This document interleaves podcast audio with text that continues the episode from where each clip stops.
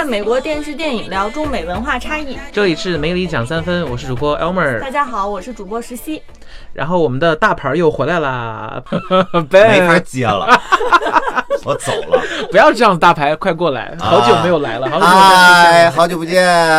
然后啊，还有我们的，还有我们的第二位大牌 Tina。Hello，上一期的时候呢，正好我在听这个 Tina 和 Elmer 聊聊，特别精彩哈。其实讲了很多这个 呃，我们华人演员，然后如何提高自己的演技，然后还有就是现在国际上流行的一些演技的流派。对对，然后呢，这一期呢，其实我们是想从最近的这个热点说起，因为最近呃这个月其实就有两部这个好莱坞大片里面都有我们的华人演员上映。虽然说呢，我们看到网上已经有很多人在吐槽这个呃某好莱坞。部大片啊，但是 Elmer 就我来之前，Elmer 就一直说啊，我们要正能量一点，我们要这个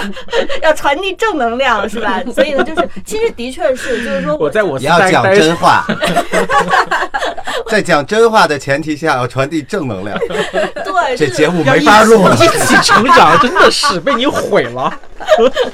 对，其实我觉得 Elmer 说的这个是特别好，就是我也反思了一下，其实就是我觉得吐槽什么也好，这种就是谁都可以吐槽，谁都可以说站着说话不嫌腰疼嘛，对吧？但是我个人觉得说，其实华人演员在这个其实在这个国际的剧组里面啊，参与好莱坞大片，我觉得无论如何，无论出来的最后结果是不是让我们中国的观众都满意，但是我觉得我们应该是抱着一个积极的态度，我觉得去去呃给这种建设性的意见，而不能说哦这个不行那个不行，对吧？其实我觉得明星其实真的是不容易当。对，这个我我我我我和 Tina 其实都是以前做过呃经济工作的，而且也服务过，就是说在好莱坞大片里面客串过这个角色的这个艺人。所以在我们开始讲我们的意见之前，我先声明一下，我在这里只代表我的个人观点啊。我也是，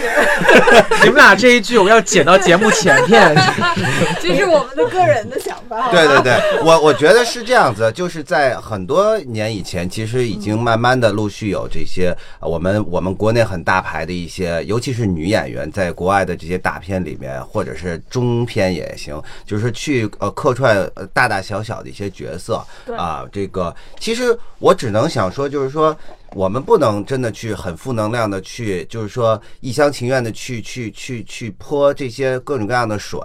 其实很多艺人，其实他们作为就我们国内的这个演员来讲，其实从小都是看好莱坞的大片长大。不管你是一个大明星也好，你是一个普通的一个屌丝也好，就是大家都对这个东西有一样的好奇。那么当一个大明星他有这样子的机会，说哦，我要到一个好莱坞的一个片场去，我要跟这样子的一些我从小。看着这个呃，这个长大的这些这些明星能够一起合作，呃，去两两千没有关系啊。对不对？我其实对，就是一个。其实我觉得很多情况没有说我去啊，就是去好莱坞去什么镀个金这样的想法。我觉得很多，尤其是多年前的这些呃好咱们的大牌明星去出去，我们用我只能说用这个引号，就是打酱油，这很不好听这个说法。其实真的是一个我好奇，我想出于一个学习的态度，然后过去，然后有这样一段这个应该算是文。化上、生活上和工作啊职职业经理上的这个一种一种经历，我觉得是很宝贵的啊。这样子其实对他自己个人的提高、自己这种文化上的修养都是一种提高啊。那么其实我们现在就是我多说两句啊，你看我们现在市场越来越强了，对不对？那反而现在那好多好莱坞就是获过奥斯卡级别的演员，跑到我们中国大片里头也叫打酱油，那你怎么不叫人叫打酱油呢？怎么管人家就叫客？串了呢，对不对？那个 Michael Douglas 在我们这个马上要上映的《动物世界》里头，其实很小的一个一个戏份。据我所说，我听说的啊，那我我相信没有人会去说 啊，好莱坞大牌明星跑这个中国来打酱油，就是说的话，可能也没有说我们以前去说我们国内影星出去打酱油的那么那么负面的那种态度。我希望就是说，大家还是能够一个呃，就是说呃。正面的呃这个平常心去看待这个事情。对，就按照刚才笨说的，你说咱们中国的呃在参加奥运会的时候，有一些项目不是我们的专长，那你说我们就不参加吗？对不对？还是要参加。嗯，就算哪哪怕是名次不好的话，咱们重在参与嘛，对吧？咱们既然能够参与进去了，就是有这么一个参与精神，Why not？为什么不可以？对，就是他们可能 Michael Douglas 或者是有一些就是导演啊或者大牌明星到中国来，他是不会说打酱油，他说他们来淘金，说我们中国有钱。然后他们都来是这这这这这来抢钱的，就是这种就是一个很负面的一个态度，你知道吗？对对其实反过来就是接着我刚才说，我们的演员出国去是一种好奇的这种文化上的、职业上的一种一种经历。对外国的这些大牌的演员也好，这个演这个导演也好，他们来这里啊。一半儿是好奇，也是就是对一种他们的这种一种一种经历。呃对大家就是说，我们为什么喜欢去旅行？对其实是想走出国门，然后换换一种环境啊，就是体验一种另一种生活方式，对不对？那你人家人家这老外来了之后，你不能说人家这个就是来就就非得是来要钱的，有可能人这个钱还非常少啊，这种情况也是也像像 Michael Douglas 这样不缺钱的是吧？人家说不定就是他有个 bucket list，就有一个 wish list，就是说，嗯，我这一生要去中国参加一次那个电影的演出，人家就来了。工会最低标准 seven 那个七十五七十五美刀 一周，好像是一天啊。我以前不知道，八十美金，不是上次还说那谁吗，那个 Michelle 了，我就想说，我要以前我都不知道这个标准。啊、就八十美金一天，对，的确是这样。所以我觉得正在参与咱们中国的媒体，其实还是要对我们的中国演员善良一些，就不能不能抱着这种非常消极的态度去说人家。打酱油这个词儿真的别再用了，都已经用烂了。对，而且我还是觉得他可能也不太了解现场的那些集结和环境，对，那些演员的压力多大，嗯就每天都得背单单词，不管你生病或者不生病，嗯你还在那儿背背背背背背单词。我们都进医院的时候，对，我一个艺人也在那儿背单词，我觉得我们背那些东西，真的已经就是真的是有些话，真的咱们中国的媒体真的是就是翻过来倒过去，怎么说他们都是有理的。如果你要是呃角色小了，他说你们打酱油；但你说章子怡、巩俐还有那个杨紫琼演了《艺伎回忆录》，他立马来一个华人女星睁眼日本妓女，这个太过分了，你说是不是？就是这种就是话都给你说了，嗯嗯，那就是呃，其实听几位说完之后，我觉得大家再去看这个呃。呃，今年会出的这些好莱坞大片里面，如果有华人明星的话，嗯我相信大家可能会对他们的这个态度啊，也其实会有一些改观。其实嗯能看到他们其实是这种很努力的表演，很努力的嗯想要这个在屏幕上展现出自己最有魅力的那个有那种我我状态。我还挺期待吴彦祖在那个《古墓丽影》里的表现的，因为其实呃呃，在好莱坞这种大量级的大片里边，如果呃呃就有一个呃男一是华人的话，其实这种事儿挺少的。华裔配一个好莱坞女星这种事儿是不多的，嗯，嗯。这个好，这个好突然词穷了？这个好丢脸，因为我们感觉就是都是从业者，然后呢，大家在谈谈那个东西，然后呢，四周看一下，都都都没看，可能这真的个从业 人员就会哦没有，我们忙着拍电影呢。啊，对，我们忙着拍电影，在现场。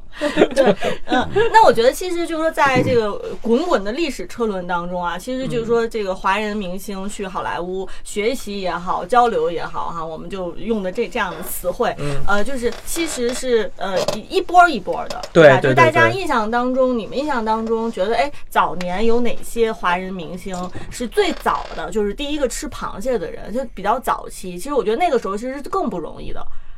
嗯，你呃，这个我觉得其实分两波，一波是咱们从国国门走出去的明星，还有一波是当时在美国本地的一些 A B C 华人明星。嗯哼，对，都其实我我作为在就是其实我小时候呃在美国的时候，其实很少很少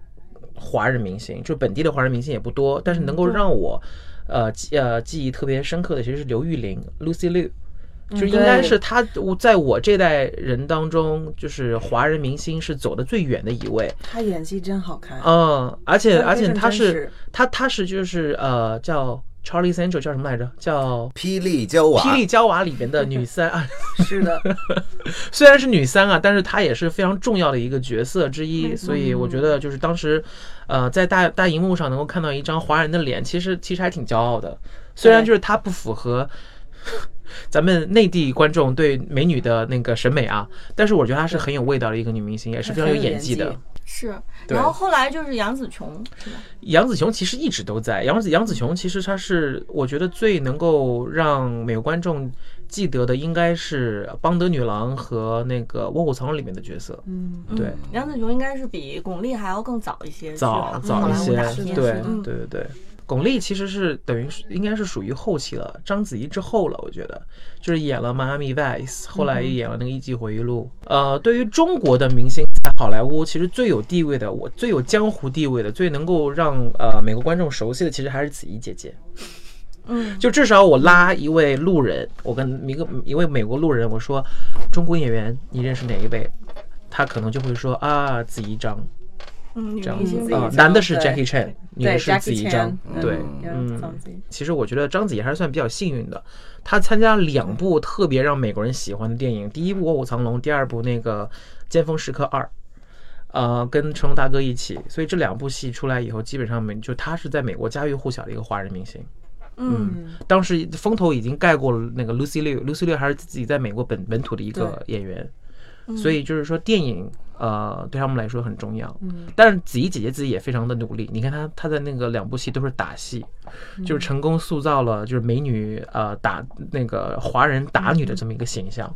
而且就是好像那个时候章子怡出演的这个好莱坞电影的时候，其实跟我们现在整个国际电影的这个局势、这个产业其实是面面对的这个是不一样的。像我们现在可能很多好莱坞大片，他们主打的是中国市场了，已经。对对吧？在那个时候，可能这些是真的是，其实还是相对来说没有太多的考虑到中国市场的情况，它只是就是很比较纯粹的，应该是是，你看《尖峰时刻二》应该在中国都没有上，那个年那那那那一年，两千零一，对零二应该在中国都没有上对对，所以它其实还是说对主要是这个明星实力的一个很非常认可哈。。对对那像现在可能就是更多的好莱坞电影，其实它因为也会考虑到这个中国的市场，还有哪位明星可能是既要在中国市场上有一定的号召力，同时他又能符合好莱坞这个电影的这个本身的需诉求和需求。对，毕竟大环境不一样了。有一些电影，其实你看它虽然是好莱坞电影，但它可能它票房就是这些投资人，呃，可能呃他们的票房预期在中国可能会更大一些，嗯就他们票房可能在中国会会比好莱坞更更高一些。比如说《环太平洋二》这样的电影，可能他们的期待就不太一样，在美国的票房期待和在中国的票房期待肯定就不一样。其实一个很很好的一个 message，最近就是刘亦菲去呃雅雅花木兰花木兰啊，这个是一个纯粹的一个迪士尼的一个一个应该应该应该说未来是一个席卷全球的一个大制作啊，那么将会是一个我们就是应该不应该会不只是刘亦菲一个人，她肯定一大茬的都都是我们华华人演员，只不过就是说这个这个叫大女主对吧？对？这个是啊选了我们刘亦菲这个，那么我觉得这个是一方面是我们我们国力强大了，然后呢这个这个这种这种交流越来越多啊，我相信这个会慢慢的成为一个趋势的，我相信它也会很成功。它它就算不成功，它好莱坞也会不断的去努力啊，因为这个我我们在各个角度上讲啊，现在都是一个很很强大的一个市场。对，其实我觉得刚刚石溪说到我们的期待，我个人来说是期望咱们能够走出去的，呃，中国明星、中国艺人能够把英语练得更好一些。因为之前我们说到出戏嘛，英语这个东西其实等于说，如果好莱坞是战场的话，你的语言就是你的武器。那比如说人家在非常流利的对话的时候，一口美式的英语对完话，镜镜头切到你，突然出来讲着一口 Chinglish，就很跳戏。可能中国人、中国观众自己看的时候也不舒服。所以我觉得，就是出于对观众的尊重和自己那个职业的素养，我觉得把英语练好是一件非常重要的事情。所以 Tina 是把他们教好，啊，我自己也得锻炼中文哈。嗯我要拍戏的时候，我也得要求我自己特别高，必须得是一口流利的中文，嗯也不能有声调错误。要反复的去斟酌很久。所以就是锻炼这个都得花两三个月的时间的准备，嗯，整个的剧本都要分开，都有一个系统。对，分开完了之后，声调什么又错误的、有问题的都得准一大堆。但是有意思的是，就是说，当你这个英文已经到达一个那个程度之后呢，可能哎，你去演了一个国外的大制作，人家会说我们需要你有一点点口音。你看我看这个黑豹的时候，就会发现这些就就是这些这个黑人色的这些嗯这可能美国演员，但是他一定要有这个有一点非洲口音对对对对对所以你才有一个口语老师。嗯。呃，口语老师是可以叫进去，嗯。但是你本身如果游的话，然后你没有办法放下来，这是有问题的。嗯，你当时你得有一个水平。对。现在我是专业英文、专业中文，然后呢，再往后收。后收，嗯。对，再调整一下。对对对，嗯。其实我觉得语言这个东西，刚才我说它是武器嘛，还有一点就是我希望，如果他咱们的呃中国演员英语好了以后，他的角色可以能够拿到更多元的角色，就不再是之前的，比如说洗衣店老板，或者是打女，或者是就是说台词特别好少的一些角色，我什么角色都可以去演了，对，就是面向全球。没错，没错，就是他们不一，就是说是突破了这种刻板印象嘛，对塑造一个更丰富的人物形象。上一期节目咱们听到说了，他他希望中国的演员能给好莱坞带出带带带去一股那个中国范儿嘛。其实我觉得就是说，比如之后呃未来的日子里边，希望咱们的中国艺人真正能够在电影里边就是树立一种中国范儿，这样。所以，就我们其实如果放到一个更宏观的整体的产业和经济发展来说，其实这种呃文化的交流和融合，其实都是一个应该是值得支持，对吧？和积极的去面对的一个事儿。绝对的。包括其实这个《环太平洋二》马上就是，其实昨天已经就是登陆大大荧幕了啊，还是挺期待，是想看看这个景甜姐姐在里面的表现是怎么样的。嗯其实景甜，我觉得她这几年也一直其实是很努力的，在这个好莱坞大片里面，包括之前这个《长城》，她算是个挺高产的一个女明星了。去年除了清河南高以外，还演了一部电视剧，呃，国产电视剧，国产电视剧，嗯，是嗯呃大唐大唐叫什么荣耀啊？大唐荣耀，对对对我觉得还就是还挺行，拉了一波好感，还呃感觉跟大荧幕上真的不太一样。呃，但是我是觉得，说到这个，说到《环二》这个这一部戏，其实我觉得大家的关注点除了景甜以外，还有一个特别重要的点是，它有很大的一部分是在咱们中国拍的。嗯，所以这个东西我觉得是值得咱们骄傲的一件事情，就是大大制作的电影，现在咱们中国有这个呃硬件去让你去呈现这么一部电影了，这是很值值得我们中国人去说的一个点。就但是呢，就是至今好像没有看到任何报道是报道从这个角度对来从角度来说的嗯，都是吐槽一些其他其他一些奇奇奇奇奇怪怪的一些点，所以就是挺让人伤心的。其实。就是这是一个这部电影对于中国的电影人来说是一部是一部呃突破的电影。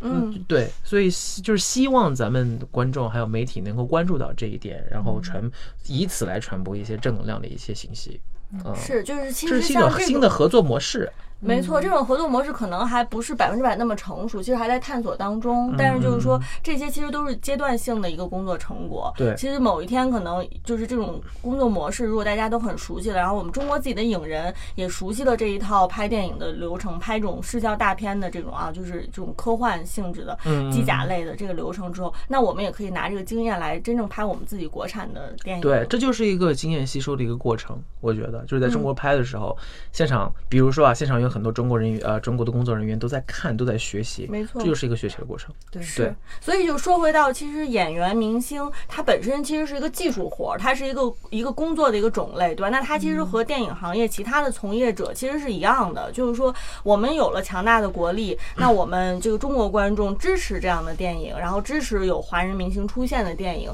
那就会为更多的华人明星其实提供这个走出去的机会，然后他们能够学习到更好的这个经验，然后可能是不一定是马上体现在当下这一波的这个演员和明星身上，但是他们的这个经验带回来，那之后未来有更多的演员和明星能够不逐渐的吸取这样经验教训嗯慢慢地是一。个良性循环。是。一个良性循环，有可能，比如说我们今天看到说，哎，某一个中国的华人演员在好莱坞片子里面觉得有一些违和，觉得哦有点尬，对，有点尴尬，但是可能你对，但是你可能，比如说你再过三年、再过五年以后，那个时候你会看到一个作品，是大家觉得哦还是挺满意的。但是就说这些电影不是说横空出世，它可能也是经历了几代电影人，他们去去国外学习交流经验，然后对吧，是做一些这个经验的一些探索呀、摸索呀，然后今天交给我们这样优秀的电影作品。那其实演演员本身它也是一个技术方面的一个一个工种，它也是需要一定的积累、时间的积累和经验的积累。对。嗯，我觉得节节目最后，我想问 Tina 和 Ben，两位都是在就是特别国际化的片场上当过制片和工作人员的。我想问一下，比如说在呃这样的片场，非常 international、非常国际化的片场，对你来说，什么是最具挑战性的？Tina 先说，Tina 和我还不一样，Tina 是外国人，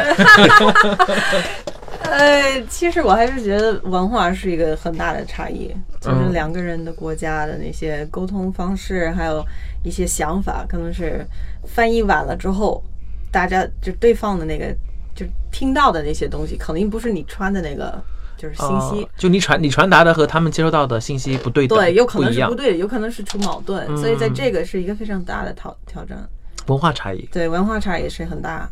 嗯，像像咱中国的时间，就是工作的时间也是特别长，嗯，但是国外的是特别特别短，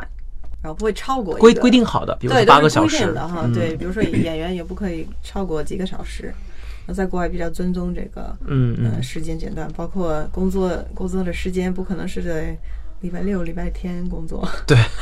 但是在国内就一直一直二十四个小时拍了，过年都得拍，对，有可能有 B 组有 A 组。嗯，所以这个轮番着拍，对，其实这个是一个很好的一个一种锻炼。那嗯当然对身体来说不太好，但是如果你是一个特别专业型的演员，你能背下来那么多台词，在那么紧张的时间点段，你都已经是很高级的，嗯已经非常 professional，比还还能说比比外国人还 professional 一点。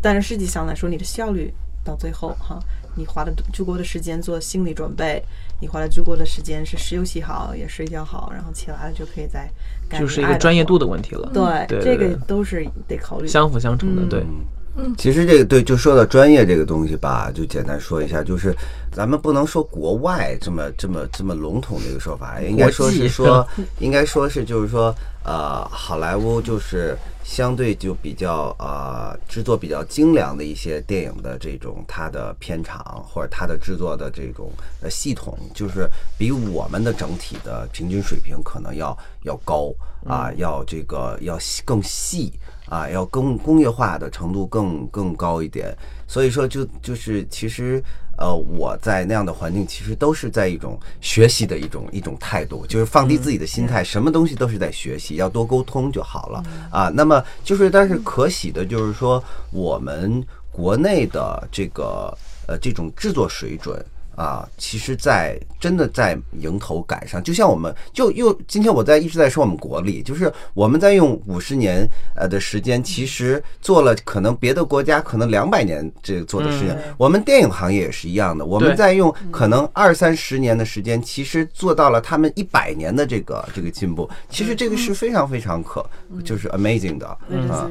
嗯，对，速度、速度和速度，所以就对，就是说，其实大家看到的，就是说一些我们呃观众眼中的所谓的这个，比如说烂片儿也好啊，或者什么也好，这些水土不服的电影也好哈，其实我觉得它都是这个产业在发展当中的一个很很自然的一个产物。嗯那就是这些片子其实是就是历练了我们一代一代的这个电影人，但是就是总体趋势是我们从这些电影可能这个成果并不是看上去那么好的电影当中，我们学到了经验，对吧？然后得到了教训。对那之后就是大家其实对我们这个整体的，就是中国电影本身以及中国和好莱坞合合作的电影，其实应该是抱着很很很正能量的一个期待的。对，而且而且你也不知道未来会呃并放出什么样的火花，嗯。嗯，火花，这个这个格局真的会还会在变的。啊，嗯，这个 landscape 一定会还会变的。随着这个我们这边越来，就是说从呃制作的水准上，从文化上、国力上、经济上，然后我们慢来越来越强。这个不是说在光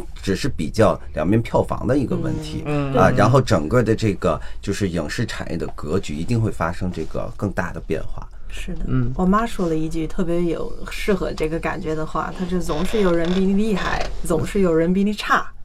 但是你自己一直在往上去。嗯，就好了，对对，但是你不用关这些在上面的人这么专业，然后不用关心这些啊，你比什么什么谁厉害，对你自己把你自己都收拾好了。他原话怎么讲的？我很想听一下。英英文吗？啊哦、t h e r e s always somebody better than you. There's always somebody worse. You do your best with what you got. 对，所以基本上就是说 you do you，Ben you do you。我觉得这这个话其实很适用，就是我觉得呃，特别是呃，今天咱们的主题是中国演员，我觉得这这句话应该给就是广大的想去好莱坞或者站上国际舞台的这些艺人，呃，送给他们。其实我觉得是这样子的，就是其实你可以眼眼光往上看，然后不断的去。